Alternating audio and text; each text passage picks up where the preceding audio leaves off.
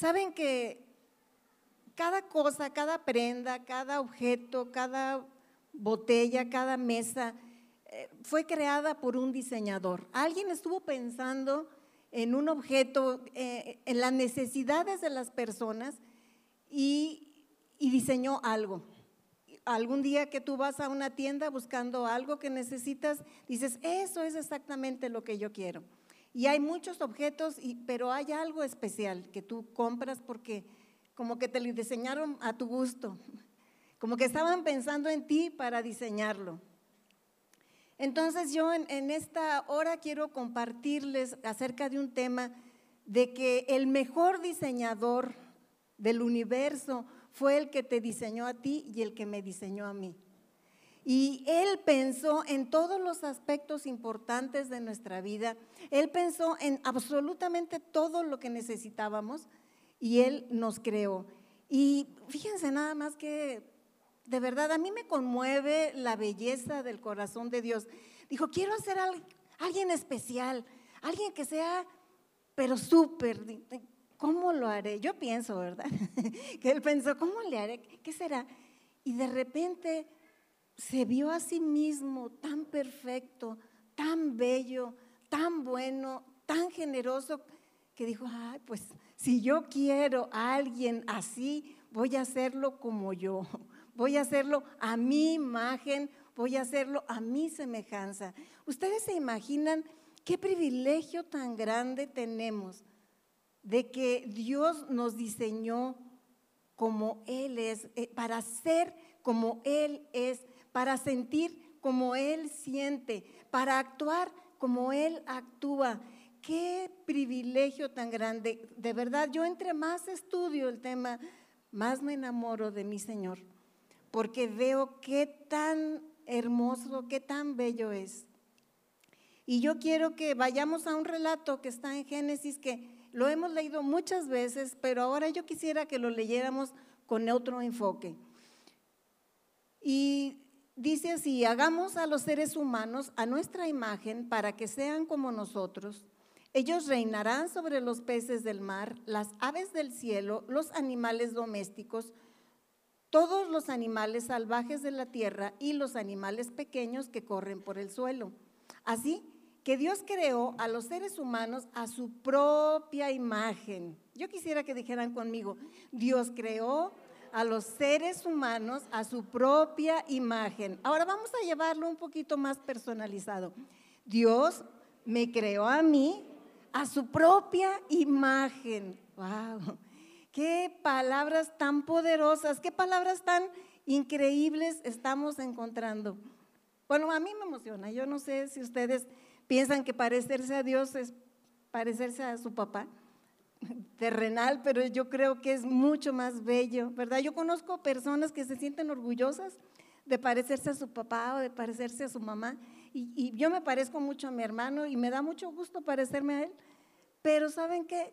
Parecernos a Dios es un privilegio superior, magnífico, porque no hay nadie como Él. Esto significa que todas las personas en la tierra, cuánto, a ver, yo quisiera que dijeran, todas las personas, ¿verdad? Porque hay personas discriminadoras, ¿verdad? Estos sí, estos no. Aquellos sí, aquellos no. No, todas las personas de la tierra fuimos creadas a imagen y semejanza de Dios. Somos, estamos hechos para reflejar la imagen de Dios. Esto quiere decir que, que nosotros, bueno, Colosenses 1.15 dice algo muy importante. Nadie puede ver a Dios, pero Cristo es Dios en forma visible. ¿Quién puede ver a Dios? Nadie. Pero Cristo es la imagen del Dios invisible. Pero saben que ahí mismo en Colosenses, en el versículo 18, dice que Cristo es la cabeza de la iglesia, que es su cuerpo. Esto nos hace ver que si Cristo fue lo que la gente podía ver de Dios y tú eres el cuerpo de Cristo, entonces quiere decir que cuando te ven a ti, que cuando me ven a mí, las personas pueden ver a Dios. ¿Qué les parece esa verdad? A mí me parece maravillosa, me parece increíble, y pero también me parece una tremenda responsabilidad. Porque, bueno, ¿cómo es el Dios que conoce la gente? ¿Qué concepto tiene de Dios cuando te conoce a ti? ¿Qué concepto tiene la gente de Dios cuando me conoce a mí? Es, es, un Dios al que desean conocer, al que desean amar, en el que desean confiar, o es un Dios al que le temen, es un Dios del que desconfían, o es un Dios... ¿Cómo es el Dios que estás presentando tú? ¿Cómo es el Dios que estoy presentando yo? Y yo quisiera que, viéramos los aspectos de la imagen de Dios que se pueden percibir en este relato de la creación. Miren, el primero que se observa es el aspecto relacional, que tiene que ver con las relaciones interpersonales.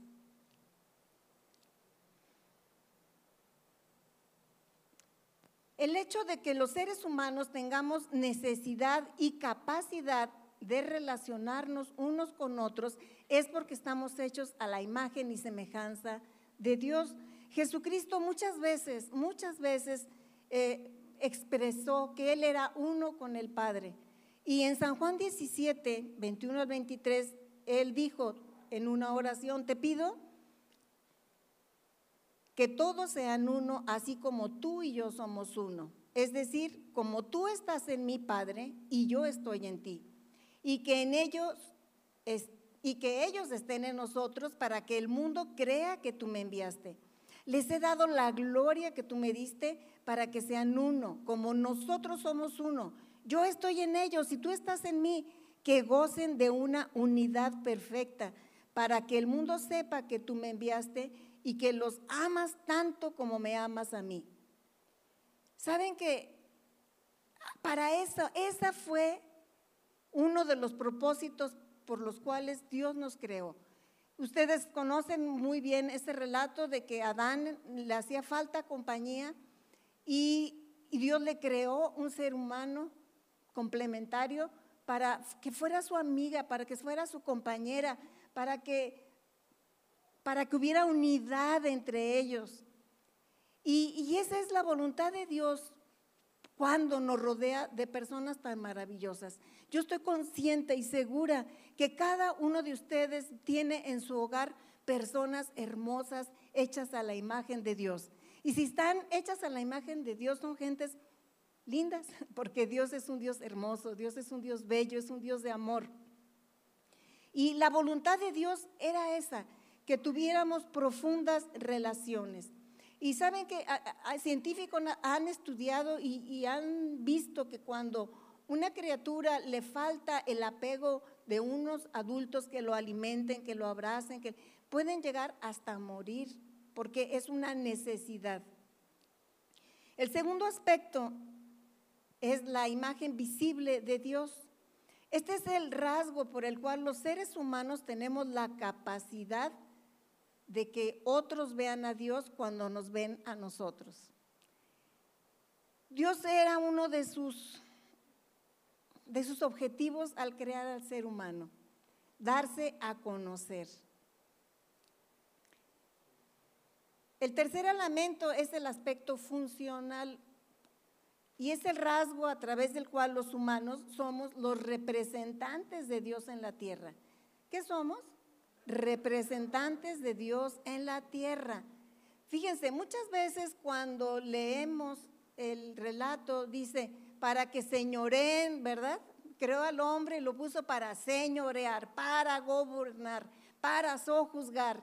Y lo que viene a la mente egoísta del ser humano, yo voy a dominar, ah, yo voy a sojuzgar, ah, eran los animales, las bestias del campo, no otros seres humanos, ¿verdad? Dios nos dio la autoridad, pero no nos dio la autoridad para explotar, no nos dio la, autoridad para, para dominar, nos dio la autoridad para cuidar, para preservar, para hacer crecer, para hacer florecer, para que lo que vemos aquí, por decir una tierra seca, infértil, nosotros la cultivemos, la trabajemos, la fertilicemos y pueda transformarse en un jardín.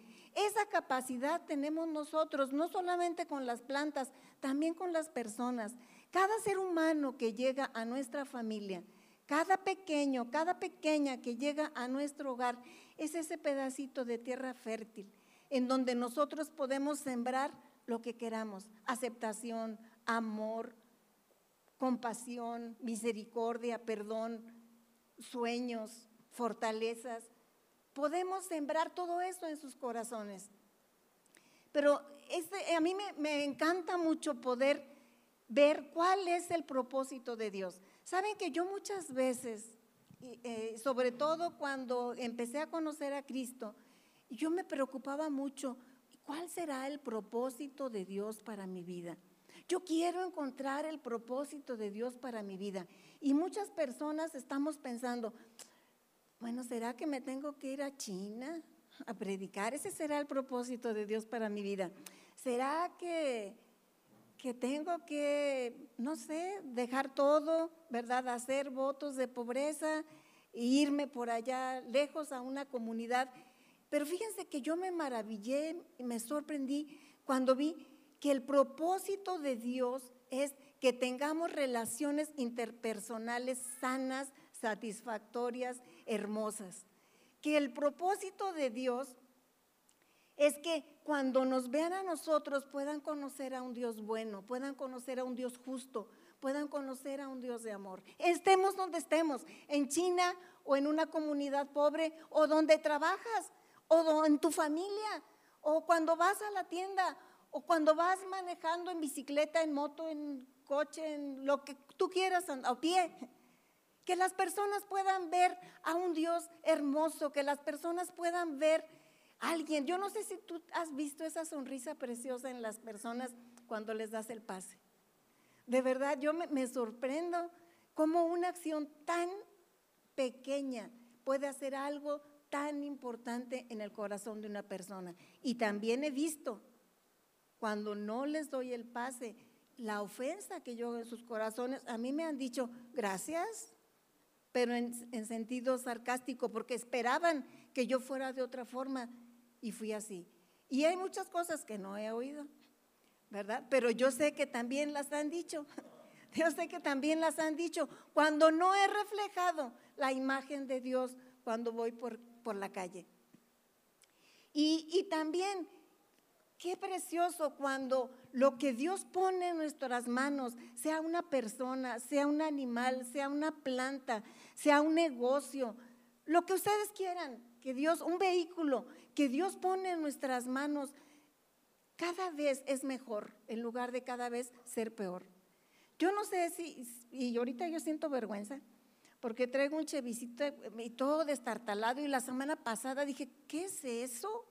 Eso no va conmigo, eso no es para mí.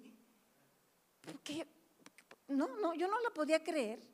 Yo no la podía creer porque decía, un día yo voy a comprar uno nuevo. Un día, y entonces como que esto no importa. Pero dije, ¿cómo que no? Mientras que llegue el nuevo yo no puedo andar en esto. Y empecé a arreglar una cosa y otra cosa y otra cosa y ya lo van a ver cuando esté, cuando esté completo. ¿verdad? Yo digo, ¿qué tiene? Que cuando llegue el nuevo, el, el que quedó la persona que lo siga usando sea una cosa digna, sea una cosa bonita o no.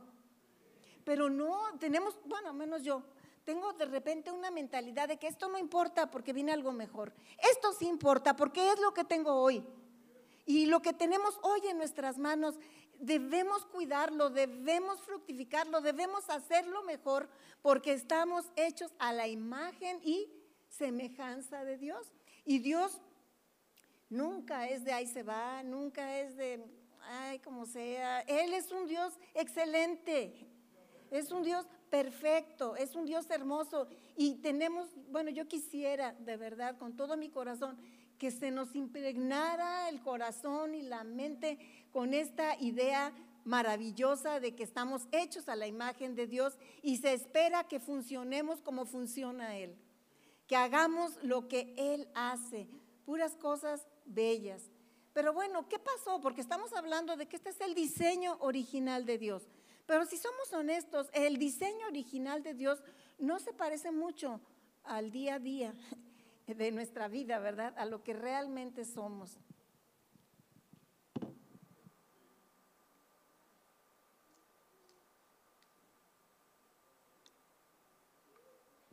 Gracias por el tiempo.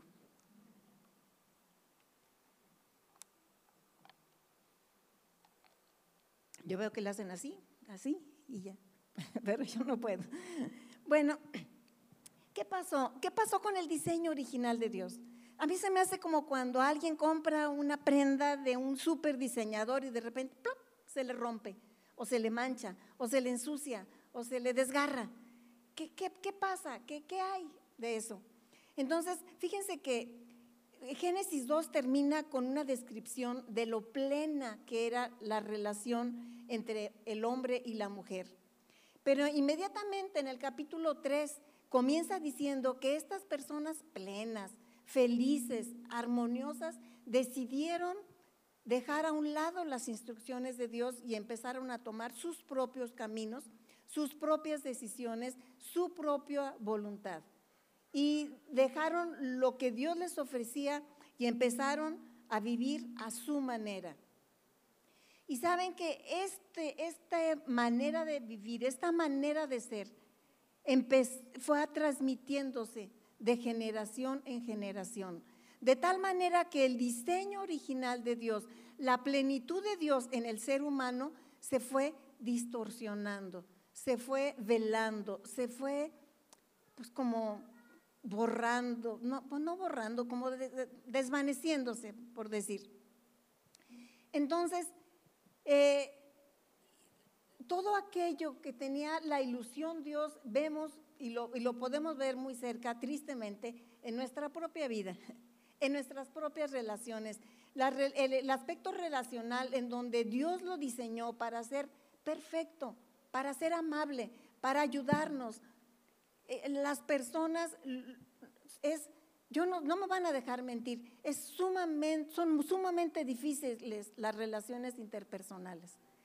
Es de, lo más difícil que existe. Cuando Dios nos creó para tener relaciones sanas y satisfactorias, a nosotros nos cuesta mucho trabajo.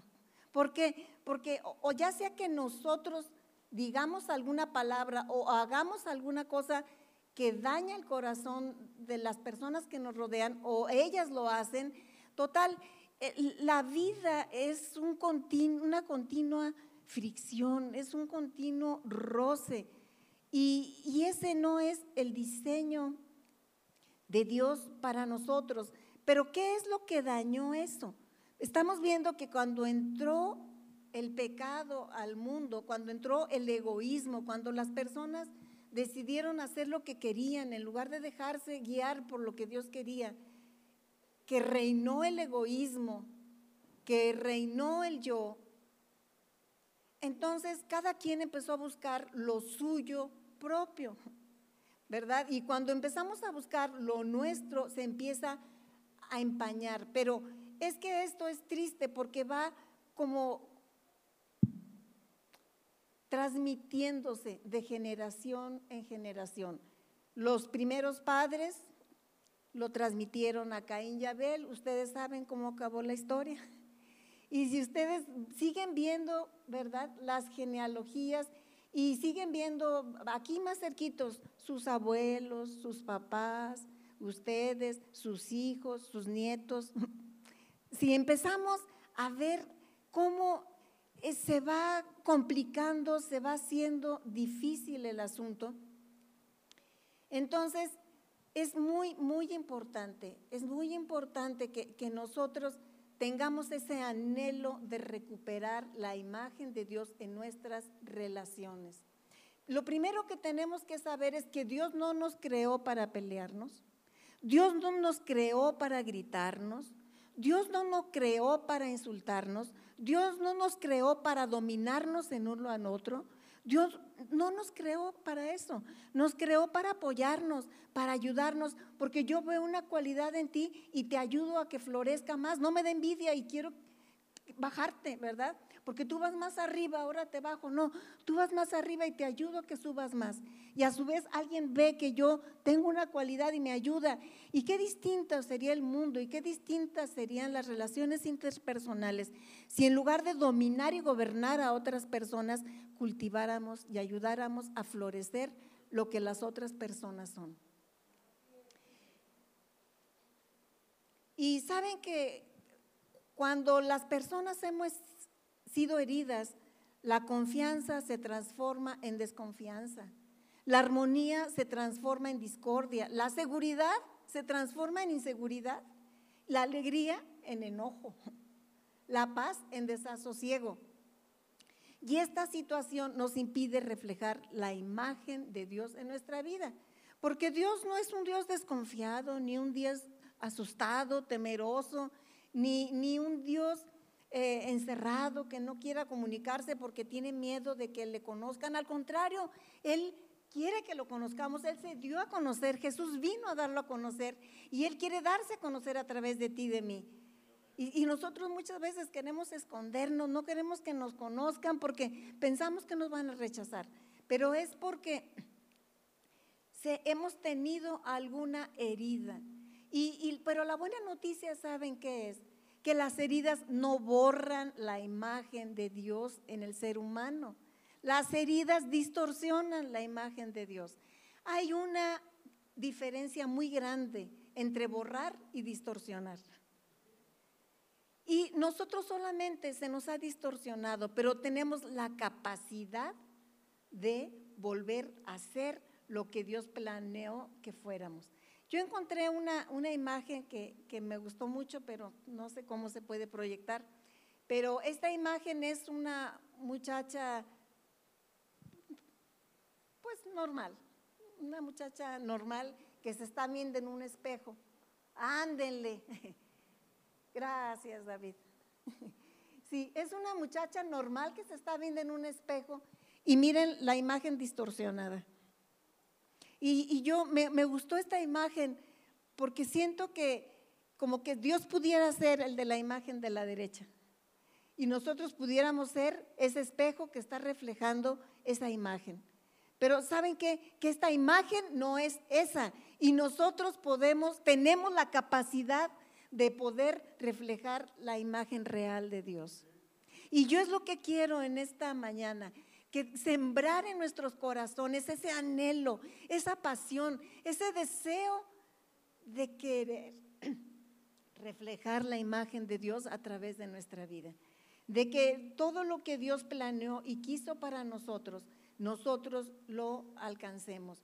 Saben que eh, en este, eh, en este mundo, a, raíz pues de esta, de esta distorsión, eh, las personas que tienen más poder son las personas que, que, oprimen a las otras. En socialmente, culturalmente, el hombre tiene más autoridad, tiene más poder. Y por eso es que generalmente el hombre es el que oprime más a la mujer. Pero ¿saben qué? Que estadísticas, o sea, porque por ejemplo ahorita les voy a leer unas, unas estadísticas. Eh, los hombres son responsables entre el 80 y el 90% del abuso sexual infantil y las mujeres son responsables del 20 al 10%. Hace muchos años, en el 1998, el número de mujeres que experimentó violencia física por parte de su pareja fue cinco veces más que la violencia que los hombres experimentaron de parte de su pareja, porque también hay mujeres violentas. Pero ¿saben qué fue lo que a mí más me sorprendió? Que las mujeres, bueno, y me van a perdonar todas y también yo me voy a perdonar, que las mujeres no somos menos violentas que los hombres por ser más buenas, sino por tener menos poder. Porque se ha demostrado que cuando la mujer tiene poder, lo usa mal también. Lo usa mal también. Y fíjense qué cosa tan, tan triste. Dice, cuando las mujeres están en posición de poder, en especial sobre los hijos, también abusan de su dominio. El 65% de los niños maltratados son violentados por alguien del sexo femenino.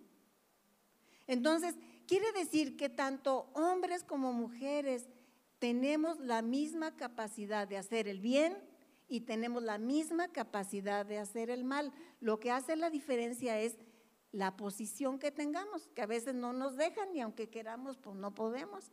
Pero en cuanto nos liberamos un poquito y podemos, lo hacemos. Pero saben que esto es una alerta para cuidarnos a nosotras mismas de, de por dónde va a fluir nuestro poder. Vamos a usar la autoridad que Dios nos dio para hacer crecer, para bendecir, para fructificar lo que está junto a nosotros, yo creo que ese es nuestro privilegio y es el llamado que tenemos de parte de Dios cada uno, cada una de nosotros. Eh, y, perdón, quiero que me expliquen, ¿los 4.59 es lo que me queda? Gracias.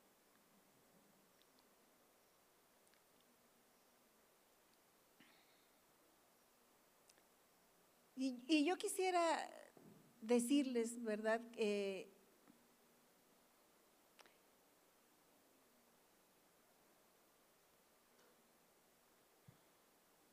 ha sido una forma muy, muy breve, un minuto para cada cosa, que el maltrato físico Es una perversión de la autoridad que Dios nos dio para hacer crecer. Dios nos dio autoridad sobre nuestros hijos, nos dio autoridad en diferentes áreas de nuestra vida, pero cuando nosotros tenemos heridas en nuestro corazón, hacemos lo que nos hicieron. Eso es lo normal. Y entonces empezamos a violentar a lo que nos rodean, especialmente a nuestros hijos. Esto, este hay un súper abuso intrafamiliar y hay un abuso muy grande hacia los niños. Saben, cuando David era chico, yo me acuerdo que un día yo tuve un sueño en donde yo le daba un barazo a David por aquí en una mano y, cuando yo le daba el barazo a mi hijo o en, en, alguna parte de su cuerpo, no me acuerdo dónde se lo daba yo cuando pues hace muchos años, ya tiene 33, este, era pequeñito y, yo vi cómo su cuerpo se llenaba de llagas, cómo su cuerpo empezaba a supurar, cómo su cuerpo empezaba a lastimarse. Y, y yo siento que fue una revelación que Dios me dio del daño tan grande cuando nosotros abusamos de nuestra autoridad y de nuestra fuerza con nuestros hijos. Eh, y les voy a decir poquito de qué se tratan esos. Dice, incluye amenazas. Te voy a, regalar. Yo he oído a las señoras que le dicen, y te va a llevar ese señor que va a caminar. ¿Eh, señor, ¿no quiere este niño? ¿Sí han oído eso o lo han dicho? Yo no sé. No, no se lo quiere llevar. ¿Ustedes se imaginan lo que produce en el corazón de ese niño? Mi mamá no me quiere. Mi mamá me va. Bueno, ahí te quedas, ¿eh? Adiós yo en la zona personal, pues cuántas criaturas y gentes y miles de personas no he visto pasar. Ahí te quedas. Y van y luego se esconden atrás de un poste. a ver que si el niño camina o si el niño se asusta o si Pero todo eso, eh, amenazas, empujones, bofetadas, jalones de cabello, puntapiés, puñetazos, eh, maltratar a las mascotas. Ah, te voy a regalar el perro. Pero, si lo quería tanto, no, te lo voy a regalar, pues en un arranque de ira. Destrucción de posesiones, ay, de verdad, Dios nos ayude. Y a mí cómo me duele, de verdad, Dios sabe cómo me duele que nos sentimos dueños de nuestros hijos, nos sentimos que, que, conocemos todo y con una facilidad podemos agarrar una cosa de ellas y destruirla. Dios nos perdone de verdad. Dios nos, a los que ya hicimos, Dios nos perdone. Y los que tienen hijos chicos, de verdad, yo como, como anhelo que cada persona que tiene hijos pequeños aprenda, aprenda a sanar sus propias heridas para que no siga transmitiéndolas, para que no siga actuando de una manera injusta, pues especialmente con los hijos. Porque son los que no pueden hacer nada. Eh, entonces, Dios no quiere que haya abuso físico. También la negligencia es una perversión. ¿Saben ustedes qué es la negligencia? Cuando los padres no brindamos suficiente comida o vestido, cuidados médicos, pero fíjense, protección. Yo puede ser que les dé a mis hijos comida, zapatos, ropa, escuela, pero no los protejo. No estoy al pendiente, no estoy vigilando que estén bien, no vigilándolos a ver qué hacen mal para darles. No, vigilando que estén bien, que no se hagan daño. Y apoyo emocional. Yo quiero que digan conmigo, apoyo emocional. Se cae ¡ah! por desobediente, que bueno. Ojalá y se hubiera pegado más fuerte. Reprueba. Ah, por burro, por flojo, por eso reprueba. Ah, qué apoyo emocional tan chulo, ¿verdad? Y yo no, yo no me considero negligente, pero no doy apoyo emocional a mis hijos. No doy apoyo emocional. A, pues no te levantas temprano como quieres. No, pues no te esfuerzas como avanzas. No, pues no. apoyo emocional a las personas que nos rodean. Y aquí el abuso espiritual, ¿verdad? Eh, nos toca a los líderes de, la iglesia, pero también a las personas que, tenemos influencia espiritual sobre nuestros hijos, te va a llevar el diablo y te va a condenar Dios. Y eso es pecado y Dios está listo. Y sacamos versículos, ¿verdad? Para atemorizar. Dios no es un Dios que esté allí, ¿verdad? Viendo a ver a qué hora nos equivocamos para darnos el zape. No es así, pero nosotros hacemos parecer a Dios que así fuera.